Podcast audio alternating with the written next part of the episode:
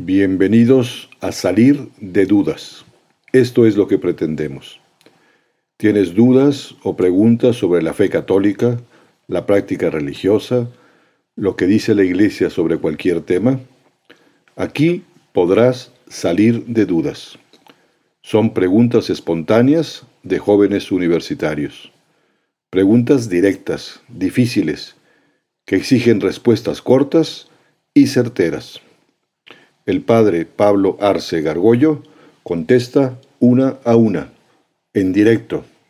Comenzamos, salir de dudas.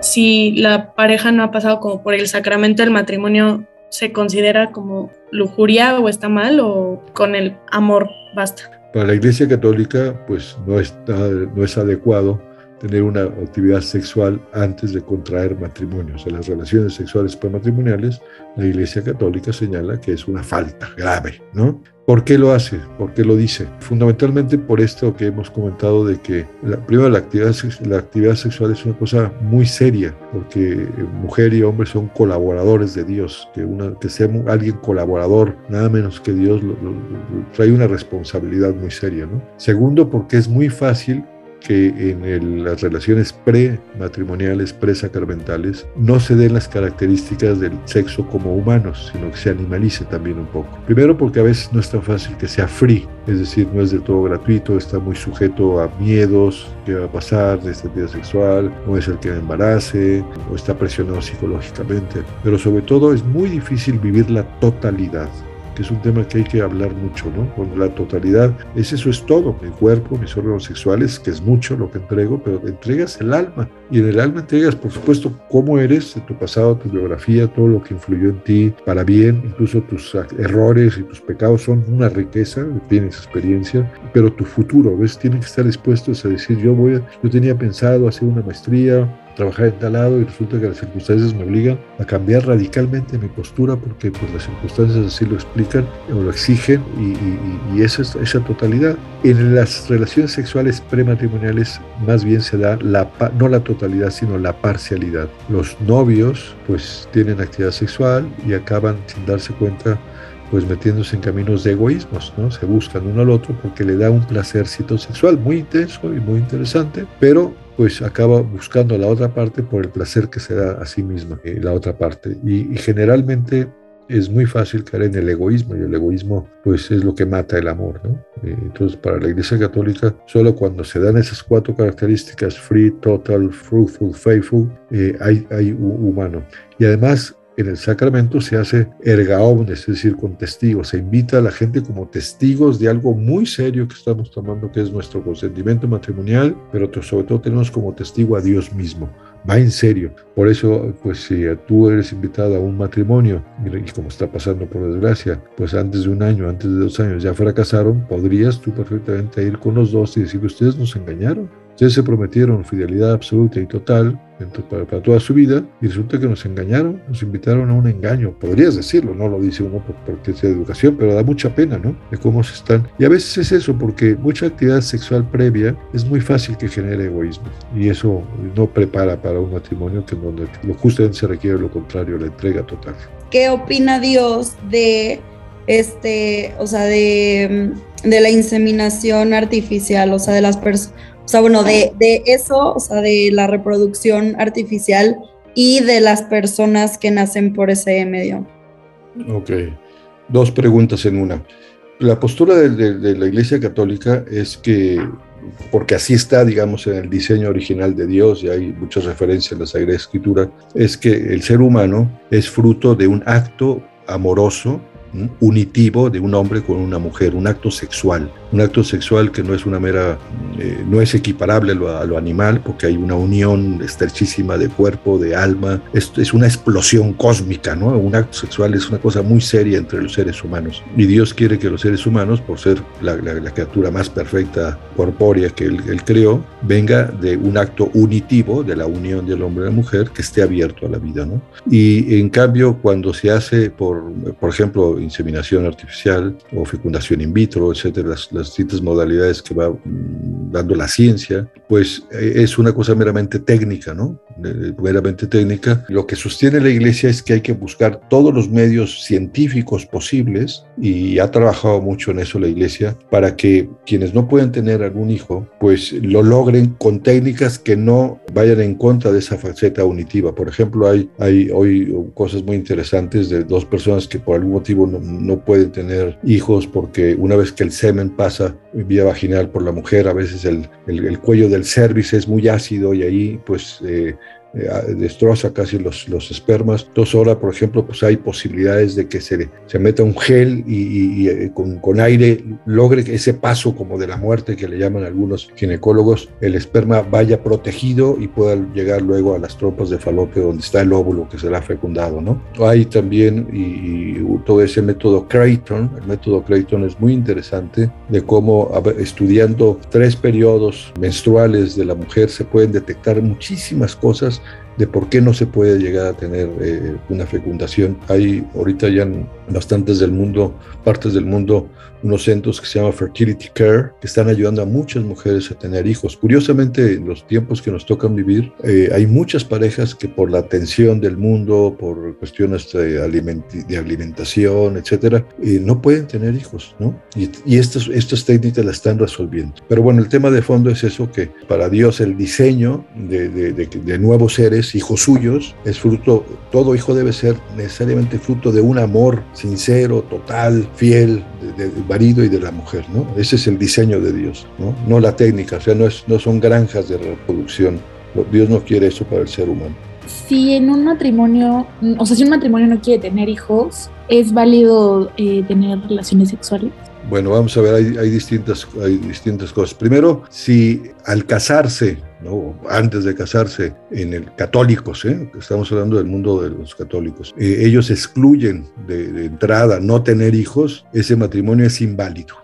O sea, no hay matrimonio para la Iglesia Católica. Tiene que estar abierto a los hijos, ¿no? Si pusiesen una condición, vamos a casarnos, por supuesto vamos a tener eso, pero no hay hijos, ese matrimonio es, es nulo, no existe dentro de la Iglesia. Esa es una opción, ¿no? Porque finalmente se, se, se, se casa uno para constituir una familia. Ese es el, el querer de Dios, ¿no? Ahora, si una, un, un, matrimonio no excluye los hijos, pero no vienen porque uno de los dos tiene algún, alguna este, esterilidad, por ejemplo, por supuesto pueden tener todo el sexo que quieran, porque en principio están abiertos a la vida, pero hay algo que no depende de ellos y que les hace imposible la, la procreación. Habrá que buscar todos los medios posibles, lícitos, para que pudiesen tener hijos si así lo desean, ¿no? Pero si ellos eh, por algún motivo, pues, este, no se puede, no hay, no hay, no hay ningún problema, ¿no? Es distinto la que dice, no, yo quiero a toda costa impedir que vengan los hijos, eso ya es un asunto que la iglesia lo ve pues eh, contrario al, al, querer de Dios en, el, en la actividad sexual, ¿no? Eh, ¿Qué pasa si una pareja ya casada no puede tener hijos? ¿El sexo está permitido? Sí, o sea, mientras ellos no ponen impedimento, pues por, habría que ver las causales por las que que, que, no pueden tener hijos, ¿no? Pero si no es, no depende de ellos, es decir. Sí, sí, que la mujer sea estéril o que el hombre sea estéril. No hay absolutamente ningún problema, ningún problema, ¿no? Solo okay. puede haber un problema en el caso de que eh, una de las partes haya mentido antes del matrimonio y que tenga, eh, por ejemplo, el hombre que sea impotente, que lo sepa uh -huh. desde, desde entonces, que le sea casi imposible tener un acto sexual porque no tiene posibilidad de tener una erección, por ejemplo, y no hay manera, eso sería un matrimonio claramente inexistente ¿no? ¿Eh? O, okay. pero, pero por supuesto que pueden tener actividad sexual. Y otra vez, porque es un lenguaje corporal maravilloso, ¿no? ¿Qué pasa con los homosexuales, con la gente homosexual? No, si no puede tener una vida, entre comillas, heterosexual, mm. no puede tener relaciones con una mujer y por eso no se puede casar con una mujer y por eso, ¿qué, qué sucede con ellos? ¿Qué hacen en esos casos? ¿Cómo, cómo viven la religión, cómo viven el matrimonio, cómo viven. Bueno, pues es un tema muy complejo el tema de la homosexualidad o el lesbianismo, para efectos prácticos, aunque sea distinto, tiene cosas muy comunes. Primero hay que decir que hay que ser muy cuidadoso y muy respetuoso de personas que tienen tendencias homosexuales o lesbianas, ¿no? La iglesia es muy cuidadosa, muy respetuosa de esa, porque finalmente eres persona, no te define tu tendencia sexual. La persona no se define por sus tendencias, es persona es hija de Dios, hijo de Dios, punto, ¿no? Una persona que tenga tendencias sexuales, digo homosexuales o, lésbicas, pues lo que dice la iglesia hay que, hay que respetarla, hay que cuidarla. Eh, sostiene que dos personas se pueden querer, pero también dice los actos homosexuales son contrarios a la naturaleza. El diseño corporal del hombre y la mujer, pues en sus órganos sexuales es de complementariedad, ¿no? En cambio, entre, entre personas del mismo sexo no, no, no está ni siquiera diseñado así el cuerpo humano, ¿no? Pero fíjate qué interesante, la iglesia pues sostiene que dos personas pueden querer, pueden ser castas, ¿no? Yo la verdad es que sueño con que algún día puedan ser canonizados, pues una pareja de lesbianas que han vivido juntas o homosexuales, porque vivieron con castidad, ¿no? Se quisieron, se ayudaron. Como el hecho de ser homosexual no te da derecho a tener actos homosexuales con todo cualquier hombre que, o mujer del mismo sexo. Como un heterosexual tampoco, ¿no? O sea, el heterosexual pues tienes que ver la sexualidad como humano. El caso del homosexual que dice pues es imposible estar con una mujer, hay que ayudarlo para ver cómo, cómo su amor lo sabe dar a otra persona, quizás sin una actividad sexual y podría ser ejemplar y virtuoso en eso. Y por eso digo, ojalá ya algún día sean canonizados una pareja que supo de lesbianas o de, homosexuales que vivieron juntos de una manera casta y se puede. Pues mi pregunta va en torno a lo que comentó hace rato de que pues literalmente fuimos como creados para reproducirnos. Entonces yo quería saber si una mujer no quiere formar una familia o bueno, o pues procrear, entonces, ¿qué sucede? O sea, ¿se considera como pecado o algo así? Bien, muy buena pregunta. O sea, ¿te refieres a una mujer que dice, yo no quiero tener hijos, no quiero tener actividad sexual, yo quiero vivir sola? O... Ajá, o sea, no como que se prohíba la actividad sexual, pero que diga como, no, yo no, yo jamás quiero formar una familia, no me quiero juntar nunca, no me quiero casar ni nada.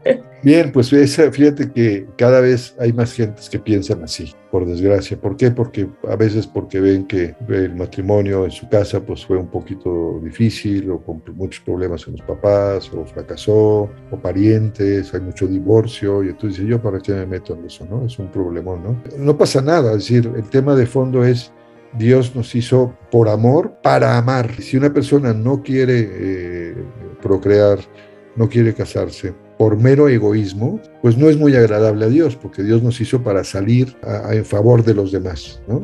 Más es la, manera en que el hombre o la mujer se hace más perfecto. Cuando menos piensa en ti y más te entregas a otros, creces como persona y, te desarrollas. ¿no? Pues si una persona solo por egoísmo dice yo no quiero, quiero sexo, pues sí, de vez en cuando, sin ninguna posibilidad de concepción y vivir tal, si es por mero egoísmo se va a echar a perder, ¿no?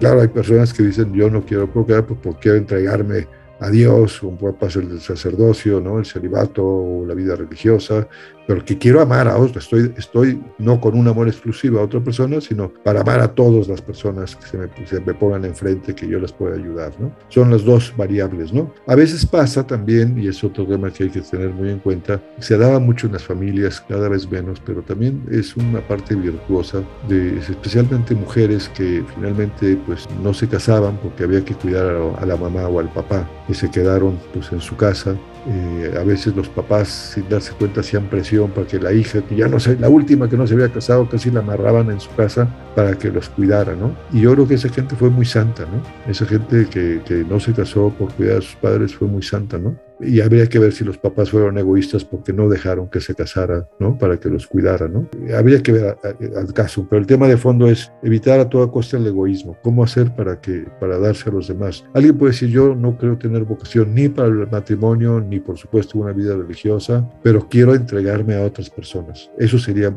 muy virtuoso. ¿No? Y no, muy bueno. Voy a dedicarme a ayudar a niños pobres o niños con una discapacidad, voy a dedicarme a la educación de esto, o, voy a hacer una serie de empresas que generen muchas fuentes de trabajo y voy a dedicar full time. Sería un asunto muy virtuoso también delante de Dios.